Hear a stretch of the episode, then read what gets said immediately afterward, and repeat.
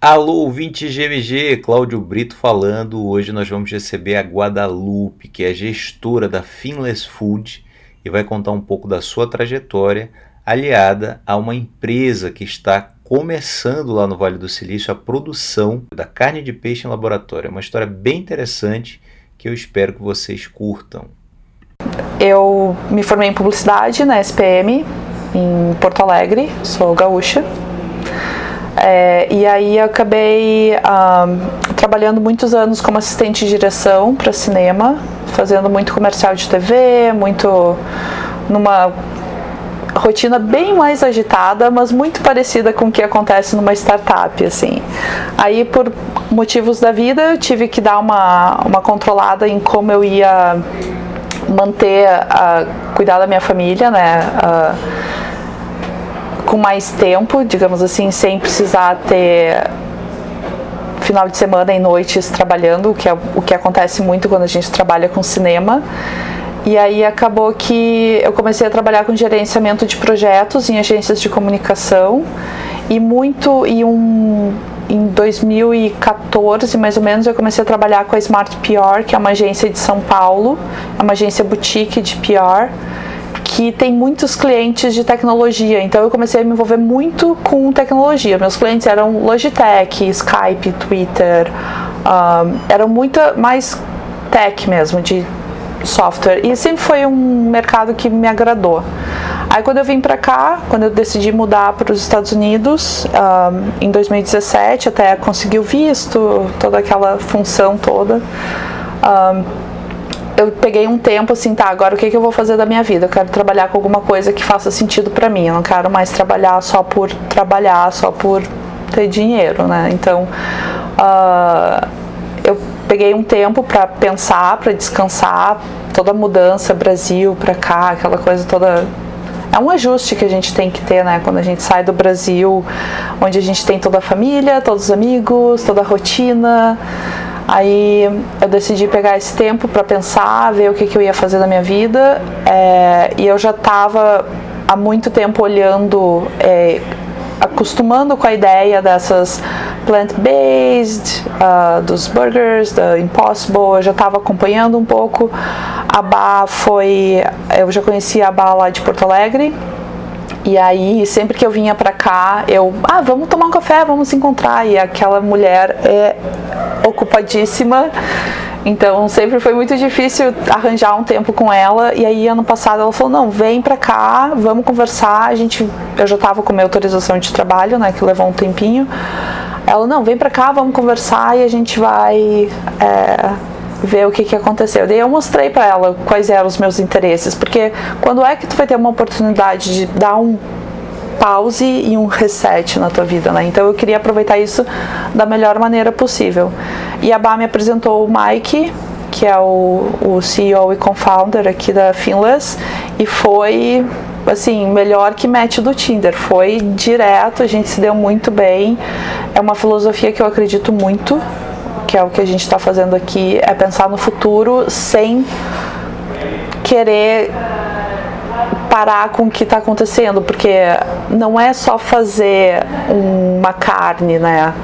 Não é, não vai ser uma carne só para veganos. Quantas pessoas são intolerantes a diversos produtos que vão, né, num produto vegano? Quantas pessoas são intolerantes à carne porque tem mercúrio, altos níveis de mercúrio e mães que têm que estão aumentando. Tem várias uh, peças né, nesse, nesse contexto todo. Contexto e aí, ecológico. Contexto ecológico também. A gente pensa, a gente é muito focado na sustentabilidade aqui também, né? Porque a gente sabe que os oceanos estão morrendo, os corais estão morrendo, cada vez mais plástico e tudo isso influencia também no produto que a gente vai estar tá comendo. Então, se a gente consegue fazer parar esse, esse processo, pelo menos nos oceanos, né, que é o nosso foco agora, e trazer essa carne saudável, né, sem nenhum remédio, sem nenhum produto que vá fazer mal para gente então esse é um, é um, é um dos nossos objetivos também. Nas suas palavras, o que é a FUMAS? É o futuro. Eu acredito muito nisso. É, eu me lembro na minha primeira entrevista com o pessoal aqui, é, com o Mike e com o Brian, é, eu falei para eles: eu não sou vegana, não sou vegetariana e eu sinto culpa enquanto eu estou comendo, porque eu sei que não é sustentável a longo prazo com 7 bilhões de pessoas no mundo. Né? Então, o que, que a gente pode fazer para melhorar isso? Né? Então, para mim, é, não é o futuro ano que vem, daqui cinco anos, é o futuro para as próximas gerações. Essa é o que eu sinto trabalhando aqui. Assim, a gente está fazendo um bem para adiante. Eu, eu, não sei se a gente pegou exatamente o ponto em que você falou o momento que a empresa está. Uhum. Né? Que existe um sonho grande, né? Sim. Mas nessa, que é um produto comercial. É, é. Nessa timeline, como é que está? Qual é a perspectiva de lançar esse produto? Uh, por enquanto a gente não abre as nossas timelines porque ainda está no momento de pesquisa. A gente está trabalhando muito e contratando muita gente talentosa para ajudar a gente conseguir alcançar esse esse goal de ter um produto mais rápido, né? Um, mais rápido e um produto que a gente queira realmente mostrar, porque senão a gente poderia mostrar os nossos testes, mas são testes, né? A gente não vai comercializar isso de maneira alguma. Então, mas ainda vai dar alguns anos.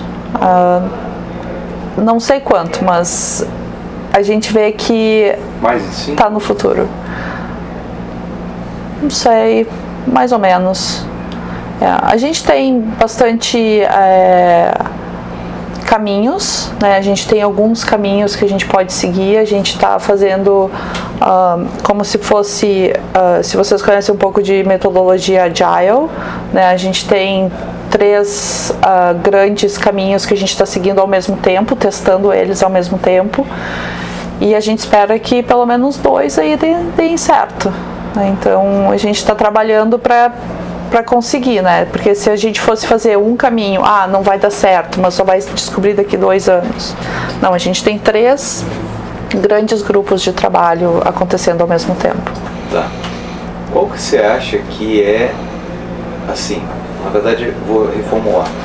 Você hoje está convivendo com muita gente boa, né? uhum. cientista de ponta. Isso.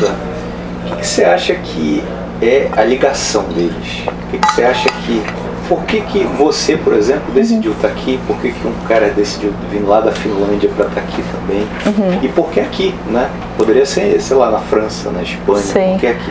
Uh, isso, assim, eu vou falar muito da minha per pers perspectiva, de como eu sinto, né? Mas aqui a gente tem pessoas uh, veganas, extremamente, like, uh, restritas lá, tipo, não, a gente só come o que é realmente vegano. A gente tem vegetarianos, a gente tem carnívoros, como eu. Uh, então, as diferentes, eu acho que o que mais acrescenta ao nosso trabalho aqui é ter essas diferentes personalidades, essas diferentes vivências de vida, né, de como a gente cresceu. Muito é, do trabalho aqui é um trabalho que nunca foi feito, é muita coisa nova. A, a ciência já existe, né? Uh, crescer células em laboratório, né? Muita gente faz isso, uh, toda medicina faz isso, farmácia faz isso, mas de uma maneira que a gente tenha um produto no final é recente, né? Não é coisa de cinco anos para cá.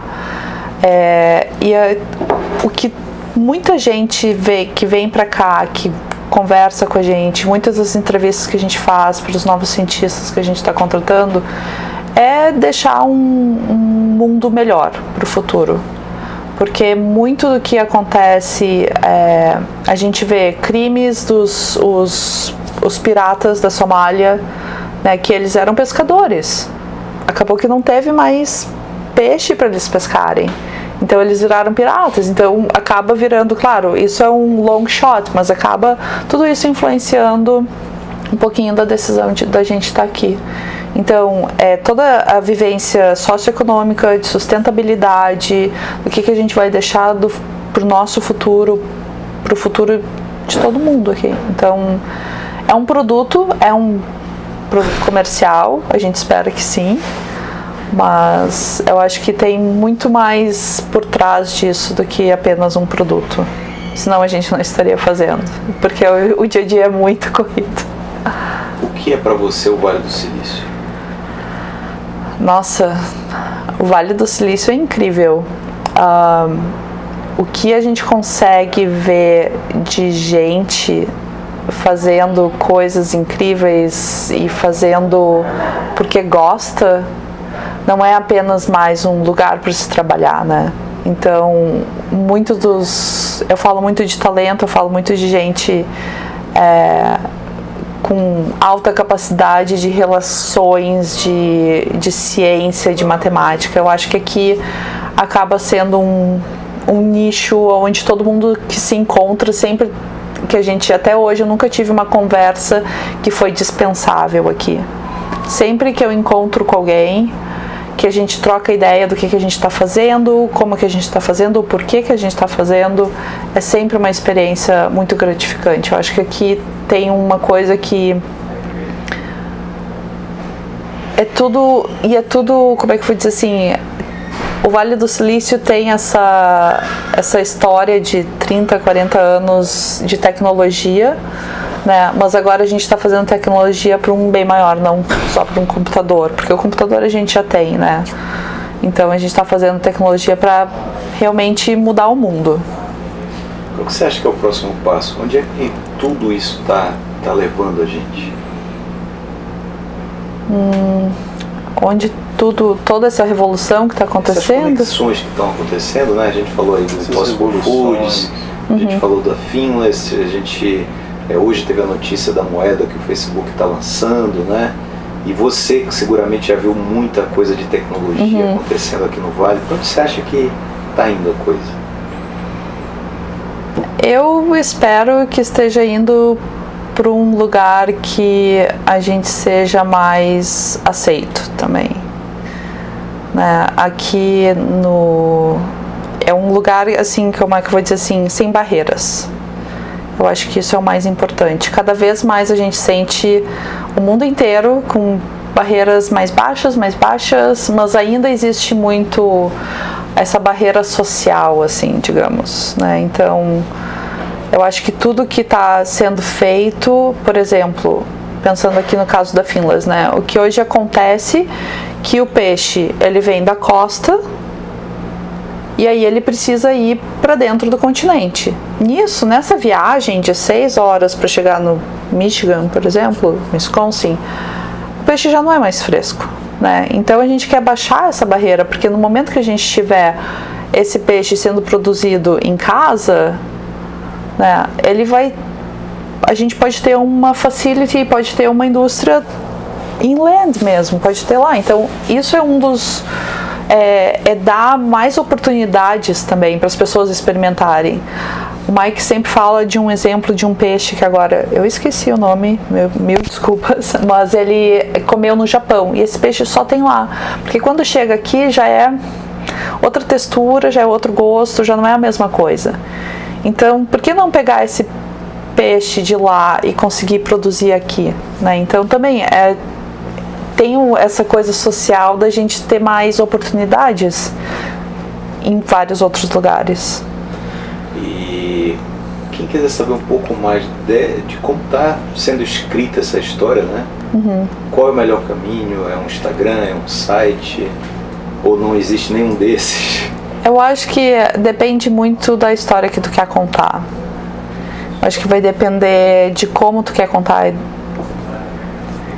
Porque hoje em dia eu não sei se a gente pode ficar só numa rede social, ou se a gente pode ficar em nenhuma rede social, ou nem ter site. Tem algumas startups que a gente está atualizando o nosso site e aí eu tava lá, ah, vou fazer um benchmark das outras startups de cell-based food, como é que eles estão fazendo. Tem, tem empresa que só coloca o login, assim, tipo, ok, e eles estão fazendo um trabalho incrível e não estão contando para ninguém. A gente tem uma, um pouco desse feeling, porque a gente está focando muito mais no nosso trabalho aqui do que querer mostrar o trabalho.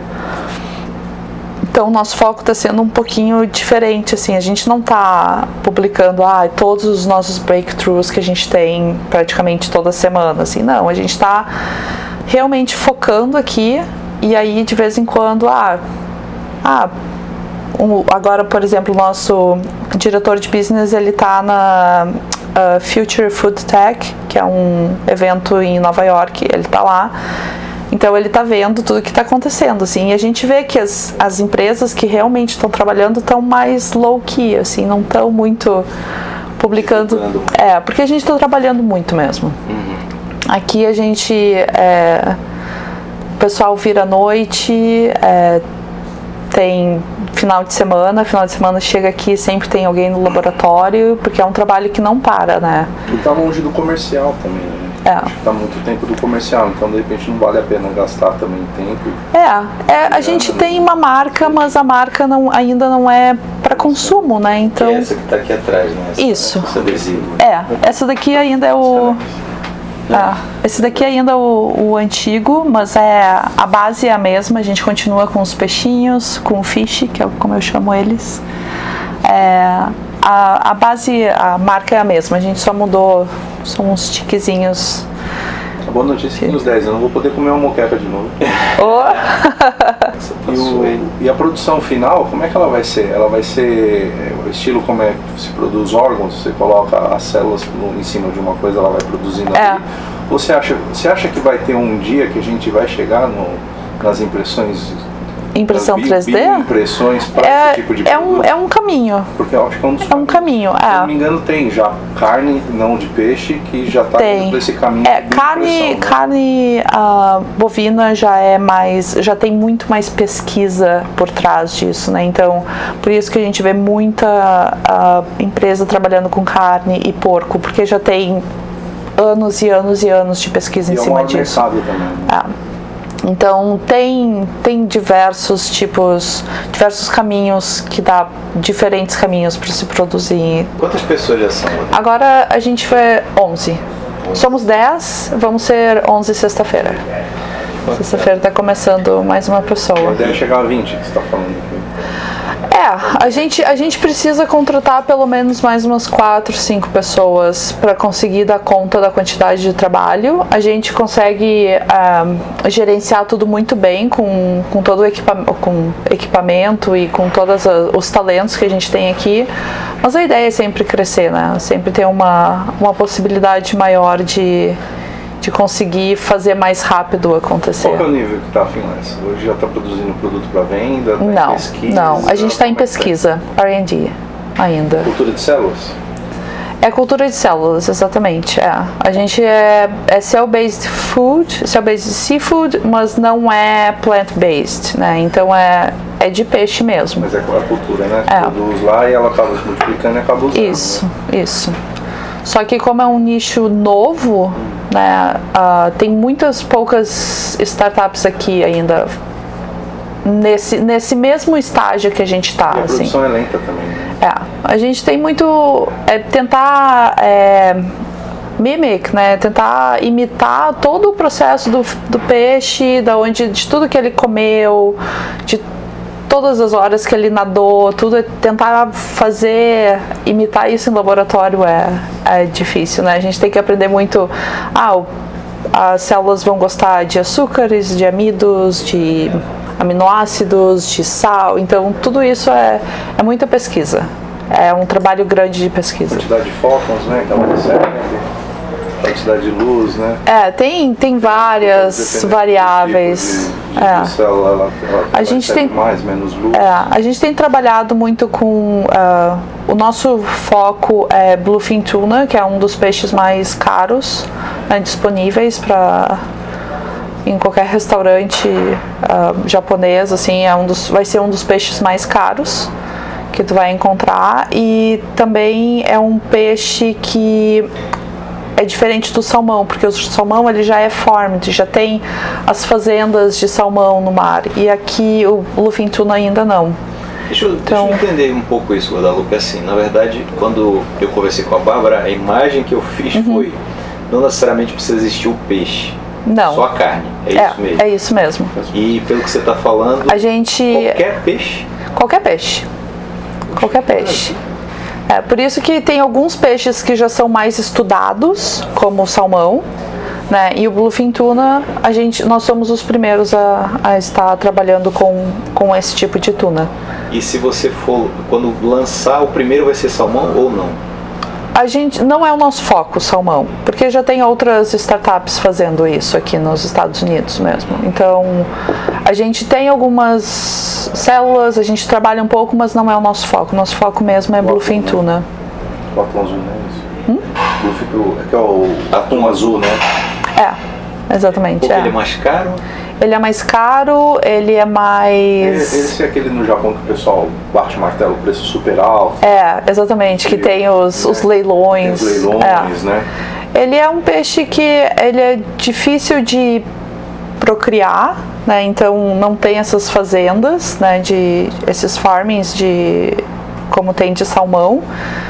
E ele é um peixe uh, oleaginoso, a carne dele tem um pouco mais de nutrientes do que um peixe normal, um peixe, um tuna, um até yellowfin tuna, que é um outro tipo de tuna que a gente também trabalha um pouco aqui, mas também não é o nosso foco. O nosso foco mesmo é fazer um produto de luxo, que o que acontece hoje, o bluefin tuna é um produto de luxo e depois replicar para peixes mais comuns. Então, se a gente conseguir alcançar a manipulação necessária, né, toda a ciência necessária para conseguir esse esse bluefin tuna, a gente vai conseguir replicar para outros tipos de peixes. Já é, é possível provar esse peixe?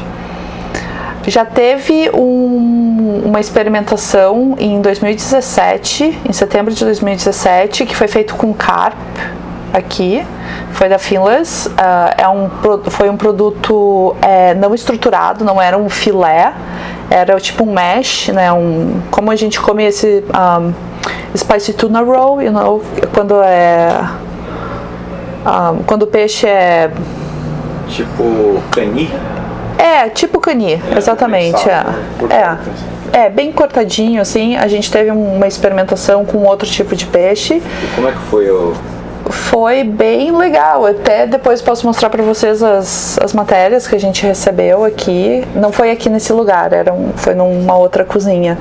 Uh, teve uma chefe, né, pensaram o produto, como seria apresentado. É, eu não estava aqui ainda naquela época, mas toda a repercussão, até hoje a gente escuta repercussões da, daquele evento e hoje a gente está trabalhando para conseguir é, ter um produto em breve, pelo menos para mostrar para os investidores, né? Aquela ali é a Mary Liz, ela é a nossa food scientist, ela que veio da Estônia e ela está traba tá trabalhando em como fazer o, essas células hoje terem a consistência, a textura, o gosto de um peixe. Então hoje a gente está trabalhando com o pessoal, é, os cientistas fazendo essas células crescerem saudáveis né, muito mais saudáveis do que um peixe no mar que come plástico, que come os óleos que tem dos navios, né, que tem mercúrio. Aqui a gente consegue fazer um produto sem mercúrio, sem plástico, sem antibióticos. Então vai ser uma carne mais saudável do que qualquer outro peixe que a gente consegue comprar aqui. Interessante. Eu acho que é uma, é uma revolução tanto, né? É a julgar tudo que a gente já vem vendo da planta, não, uhum. não há porquê. Estava conversando, o Paulo já tem um tempo que não come carne. Então daqui a um tempo não faz mais sentido matar um animal para. É, uma coisa que a gente. A, a nossa carne vai ser carne. Ela é de célula, ela não é plant-based, ela não vai vir da planta, né? Então é, as pessoas vão estar comendo realmente uma carne de peixe. Não é um, por exemplo, um Impossible Burger, um Beyond Meat, que é um é plant-based, né? Que faz, imita muito bem. Eu adoro o Impossible Burger, eu acho incrível. Sempre que eu tenho oportunidade aqui, não é em todos os lugares que tem ainda, mas aqui na Bay Area a gente ainda tem bastante opções. Mas a diferença vai ser essa, né? A gente não está trabalhando com, com o objetivo de ser plant-based, a gente está fazendo carne mesmo.